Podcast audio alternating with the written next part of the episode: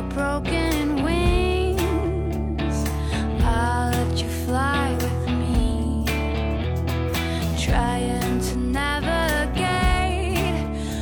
来，咱们那个双十一特辑，咱们第二趴已经开始了。本来今天这集啊，想跟上一集呃坐在一起的，但是。哎，上一期时间稍微有点长了，我们尽量就是咱们把它细分一点儿，让这个咱们听众朋友就是后期再找说想看哪一趴，再重新再点。其实主要是我们搂不住了，对对对，完了 刚才拼命的加购，上上一期就是，呃，那段应该也剪了啊，重新说一下，就是，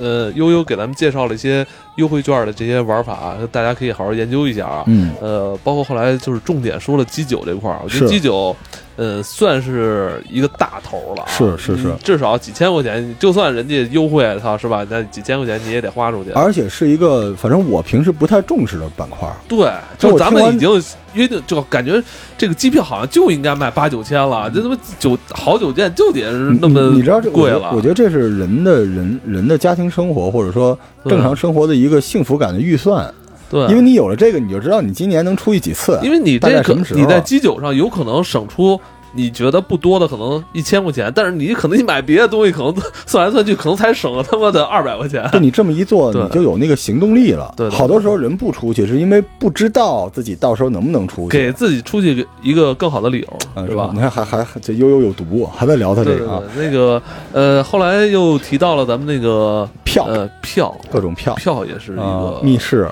话剧是吧？对对对真厉害，一年我觉得至少咱们看一场话剧吧。是吧必须的。我经没事儿经常看话剧，嗯后来就不行了，后来就觉得就是相声更好。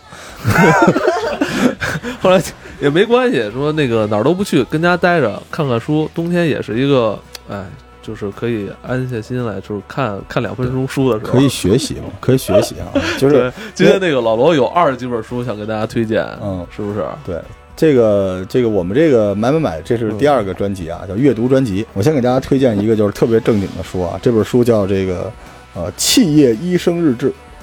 啊，这个就是企业啊放弃了这个业务，嗯医企业医生日志讲这是一下个下岗下岗医生的一对对对，天是吧？这这对对对对对，这个具体的不给大家剧透是一个这个外国的一个妇科医生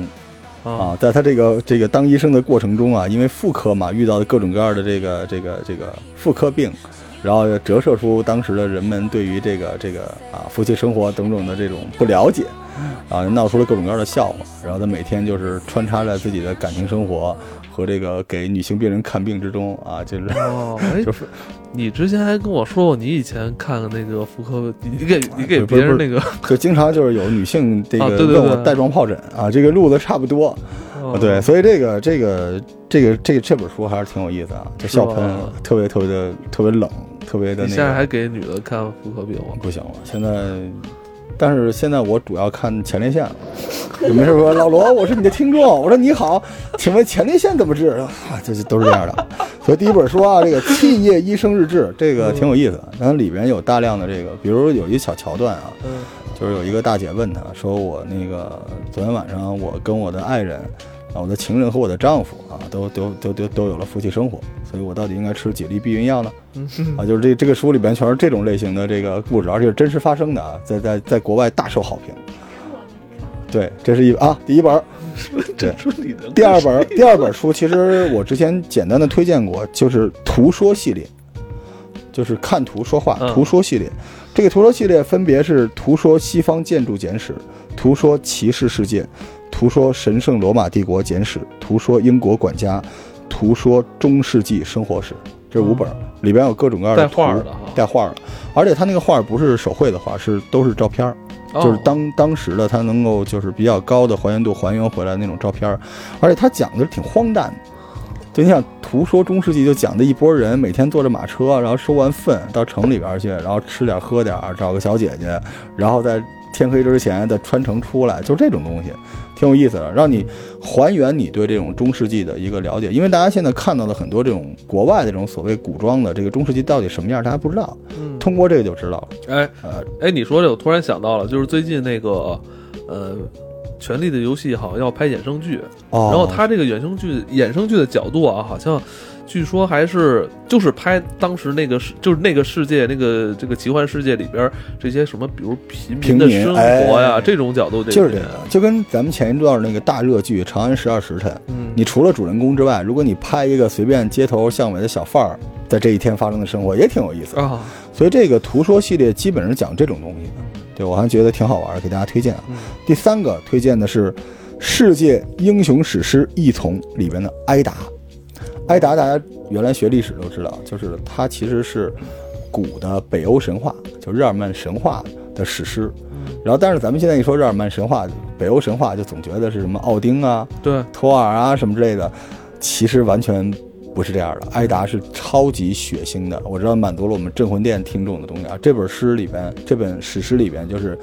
啊什么这个人和人呢、啊，人和动物啊，啊动物和人呢、动物和动物啊，人和神呢、神和尸体啊，尸体和人啊什，么呀？呃就是乱来。是吗？，对，然后这个对动物吃人，人吃动物啊。就那天我在咱们群里边念了一段，大家已经崩溃了。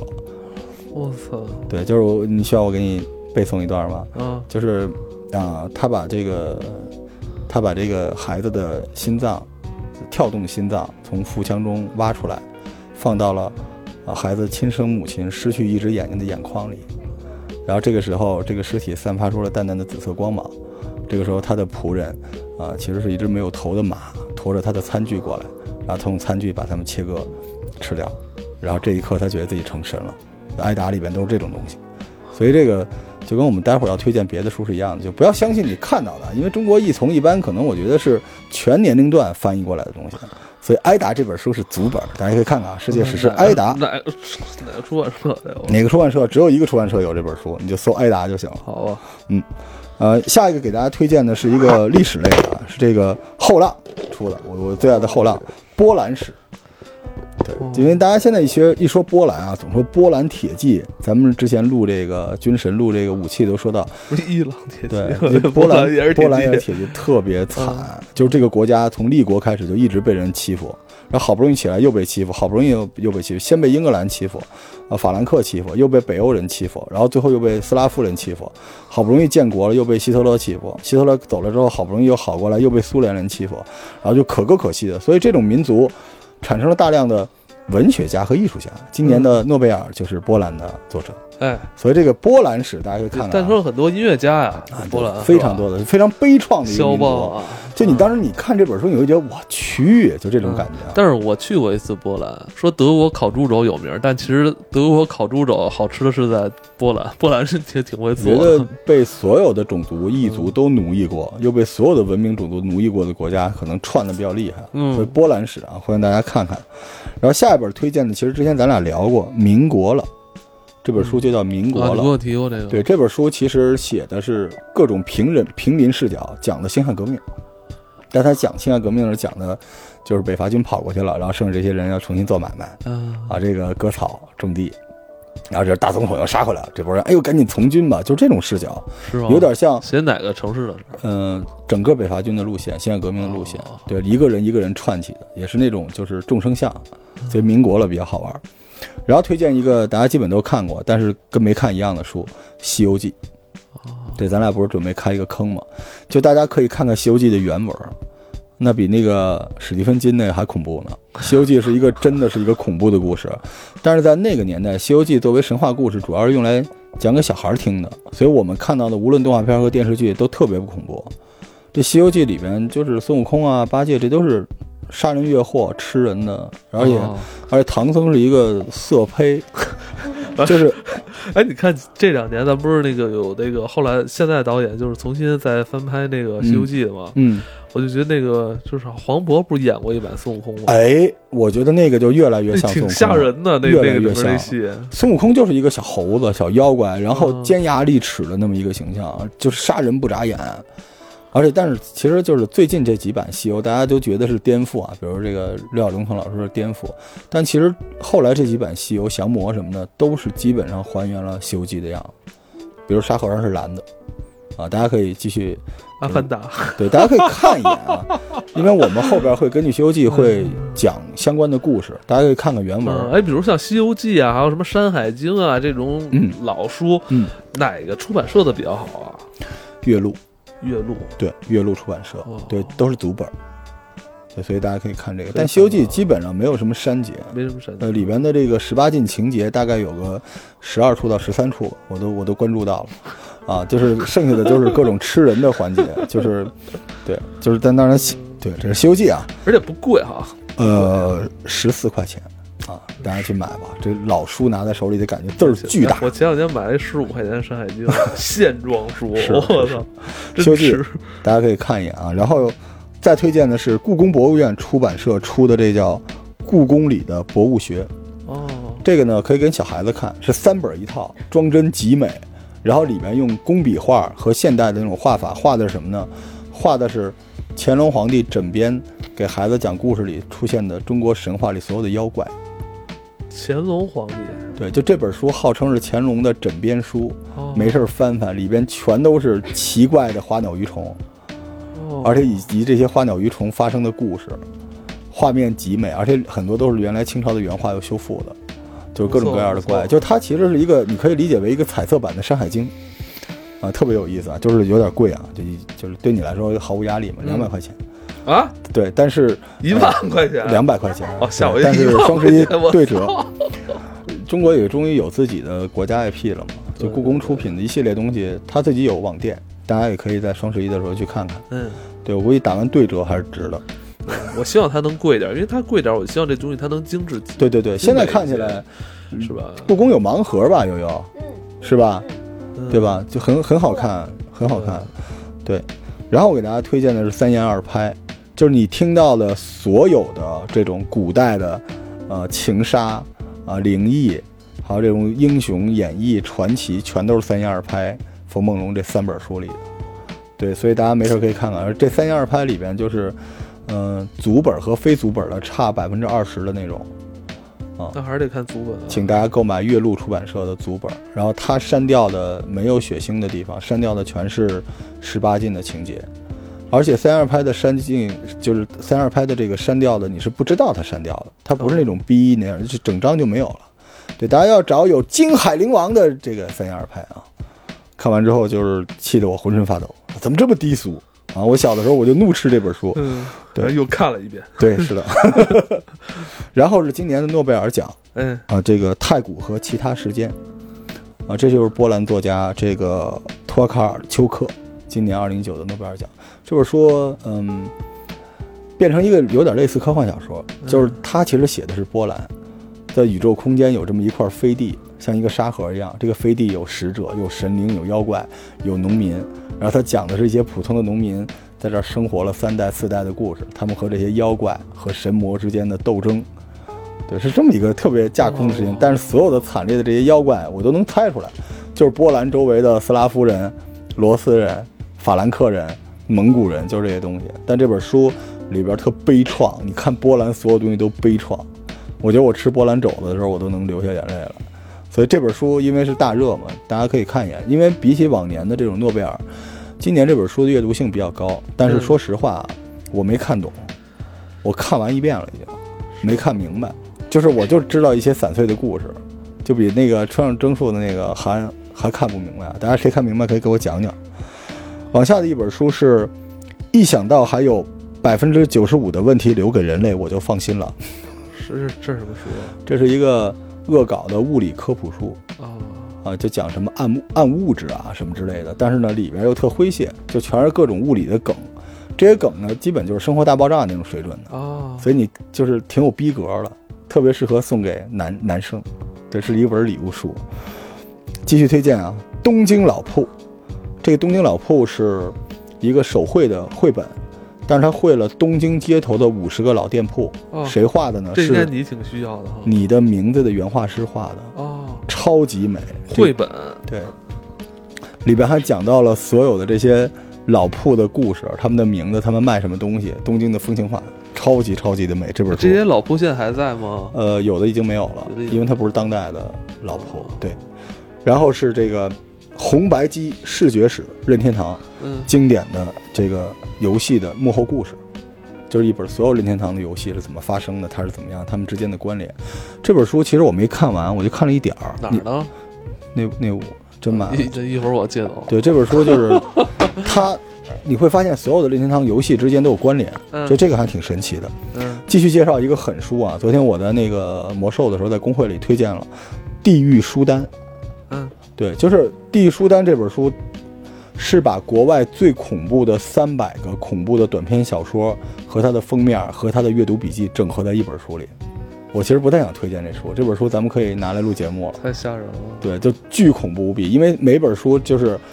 这个作者是汇编了这些书所有的最恐怖的这个封面封底，还有中间的一些彩色插图，都原版的装进来哈，也不知道他怎么搞定的版权啊。继续，《聊斋志异》，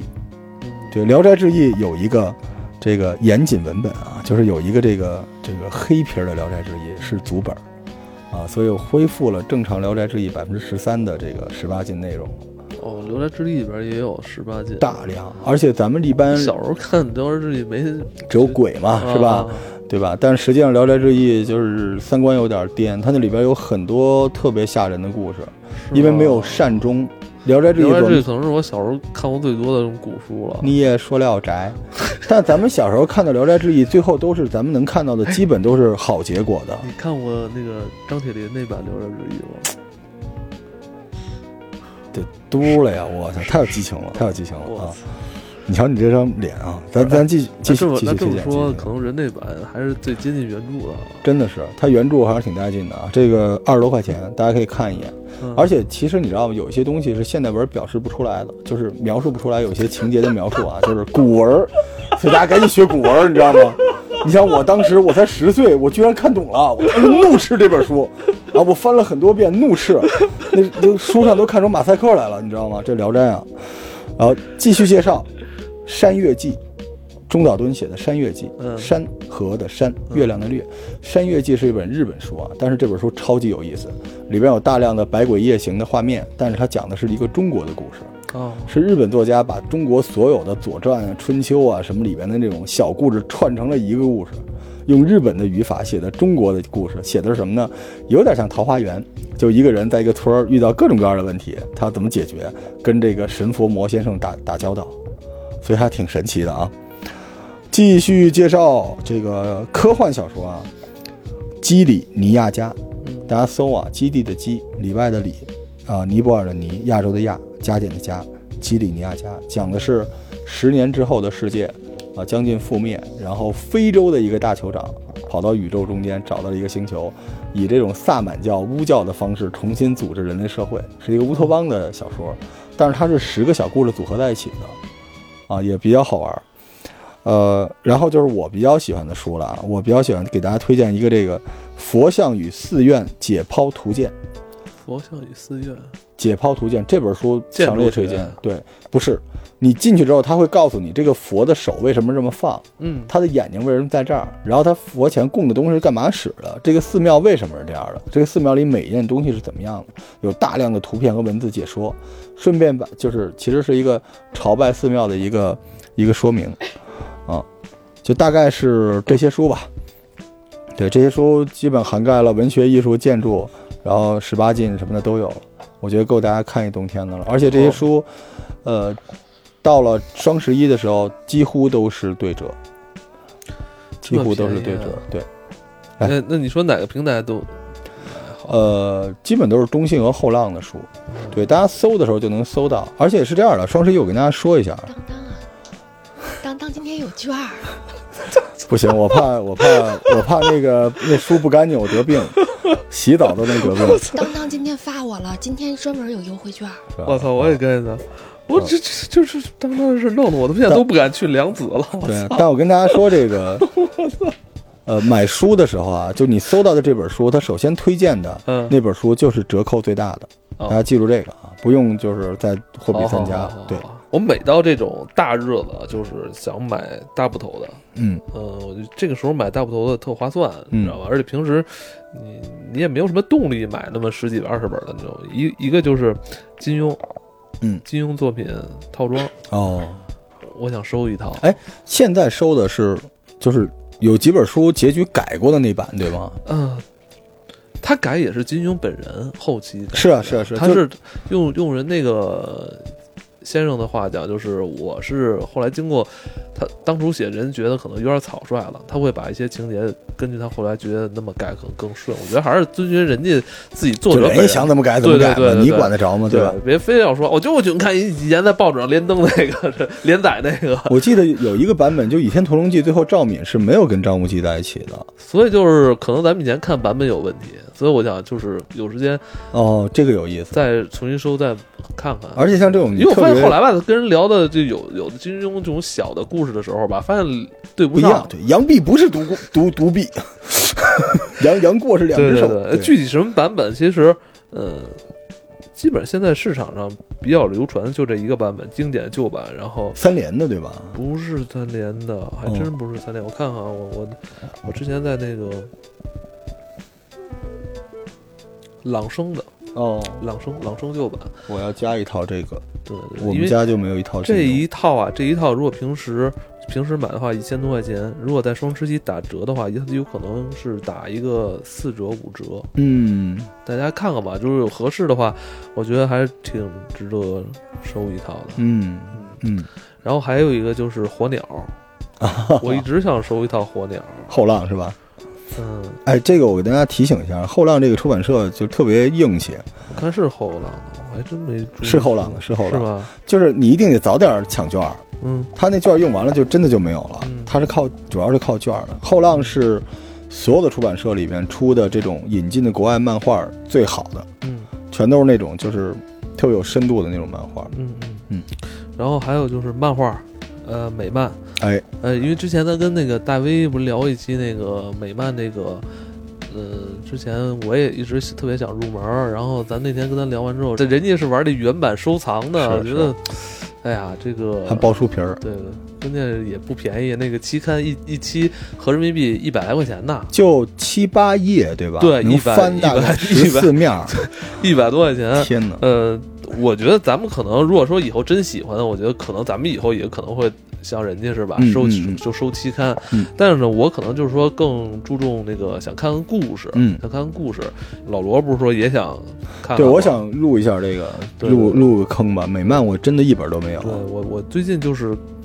呃，入了几本 DC 的。嗯，特别方便的这种合订本，其实对你阅读这个故事其实是很通畅的，对，而且美漫啊它用的都是那种铜版纸印刷，哇，特别漂亮，印这是。画册，其实我多少钱啊？国内的？呃，原价的话，你想一百多页的啊，铜版纸印印印刷十六开大开本的那种，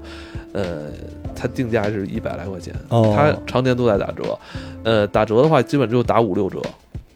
你想，你四五十块钱能买一本一百多页、二百页的那种铜版纸大漫画，挺过瘾的，看着。嗯，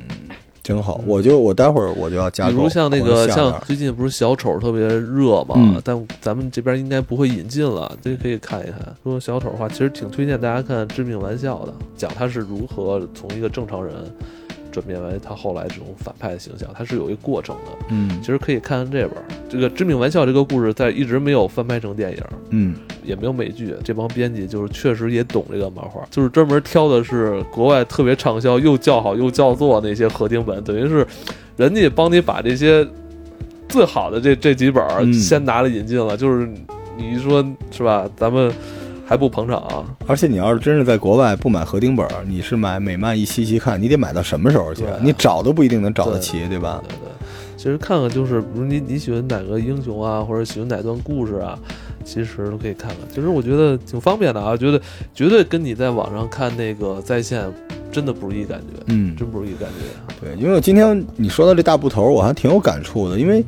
平时一般就是买点畅销书，啊，但我后来发现，其实畅销书这东西基本都留不住，嗯，反而是很多大部头是能一直流流传下来的。就我每年到了双十一，我会常规性的去看甲骨文这个系列，还有汉清堂这个系列。这两个系列其实它每年大概会出两到三部。嗯就这个系列，甲骨文应该一百多本儿，汉清堂它差不多不到一百本儿吧。它基本上讲着世界上的历史、经济、政治、文化这种类型，但是它的那个笔触在变，它不是那种论文型的，它也是故事。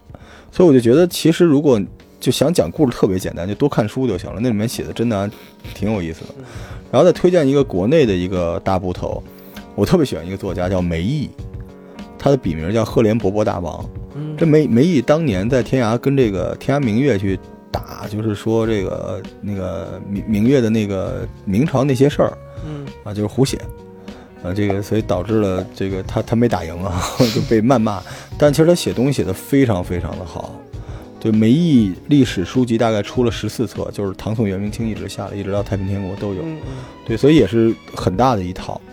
除了他之外，袁腾飞有一套很好的历史，袁腾飞的，呃，但是我不是特别推荐那个易中天，就是我不是特别推荐他的那个谁易中天，哦，易中天，就是我不太我不太推荐。为什么？其实他非常的厉害，但是他写出来那个文案给你一种感觉，是他演讲时候直接笔录下来的。就是你看他那个文案的时候，你觉得不太像，因为文字和听到的感觉还是不一样。所以就是，如果大家想录播客啊，就录他那个可以，但是要看书的话，稍微差点意思啊。嗯对，然后就是大家没事儿可以呃买几本这个做饭的书，对，震一震。然后呃，我我常年推荐的《知日》，嗯就是知道之日知日系列，大杂志，对，然后知中系列，啊，日和手贴，就是这些东西，那每年会出呃六本儿八本儿这样的，还有世界，视觉的视，然后界面的界，这些书都是能量密度非常大的书，就大家强烈推荐一下。对，所以这些东西。呃双十一买是最合适的，因为放血放的特别厉害。但是书籍是这样的啊，大家一定要记住，就是一定要早点抢券儿。对，书籍的券儿是会用完的，而且书也可能会没有的，所以要买就早下手。它不像服装，就是 XL 没了，还有 还有 L 的书，就是参加完活动卖完就完了。是，而且书的话，每年就是双十一跟六幺八是固定打折的一个，对，因为最早早期就是这个时间点是在六幺八什么买书的嘛，就对，书的运作方式也不太一样，因为它不像我们其他的产品啊，书是一次性都运完了，嗯所以它越卖越回本儿。它是卖到五千本儿、一万本儿之后才开始慢慢赚回来的，所以它前面一定要就是快速的倾销。对，所以嗯、这两年其实神怪类的小说就比较少。前一段时间有人给我推荐什么六朝志异什么之类的，呃，不不太推荐。对，还是不如听我们的节目。六朝志异，我小时候看的还是那个那个叫姓蔡的叫什么漫画，呃，蔡蔡志忠是吧？蔡志忠对对对，呃，那个就大家不行就听，等着等着听我们《镇魂录》的节目吧。所以这些书，呃，要买就早点加购买了就完了。它不也不一定是书是这样的，不一定非是在双十一当天咣一下怎么样，也不来这些预购，就比较扎实。大家其实可以下一个差价，哦，就是比价差价，你看它到达历史低点就是可以了。它是一年就是到达这种就是历史低点买这种书的时候，他不也就三四次，嗯到这时候就差不多就入了就行了。嗯嗯，这样这个冬天，反正如果呃基酒也买完了是吧？看话剧之前，自己坐在家里捧本书是吧？然后睡个觉多美啊！主要是睡觉吧。对我，我其实还有几本书，但是我我埋在后边美食的那个专辑给大家推荐嘛。行，呃，那咱们那个文娱类、书籍类阅读差不类就到这儿多了啊，嗯就这些了。大家赶紧去照着我们说的去看看有没有喜欢的，然后锁定中信书店和这个，稍稍等啊，锁定中信书店和这个这个后浪，然后这个这里边我们还要感谢一下，这这这这并不是广告啊，就是其实我们之前呃淘宝玩家有一个读书群叫不二书院，就是我们这读书群大家会分享书书的内容，然后你投资的书院，对我就我冠名，但是没有投资啊。哦然后这个呃，我们原来的设定是每周在线下有一个聚会活动啊，大家一起读书啊，分享，然后还要培训，就是分享一些这个演讲的建议。这个书院是在我们的一个群友的这个书店里边进行的，叫耕读书社。大家可以这个在地图上就能搜到，在北京他们有三家店了，耕读书社，而且我们后续跟读书有关的很多活动都会到那儿去进行。这是我们非常铁杆的一个小伙伴，而且那个书社的逼格非常的高，对，绝对是我们淘宝玩家就是跟我们是就是非常 match，是一个书店，而且有生活区，就是很大，像三联那么大。它有三个，然后里边有生活区啊，有咖啡，有对，因为耕读书店它更像是一个社交场所，而且他们，呃，不只是卖书，它租书挺神奇的，你过去可以把书租走，而且可以在那儿做很多这种活动，所以我觉得，如果大家对书感兴趣吧，就是欢迎这个呃进群，然后找到你的管理员，让他把你拉到博尔书院这个我们读书群里边，然后会跟我们一块儿去线下活动，就在他那个地方，好吧？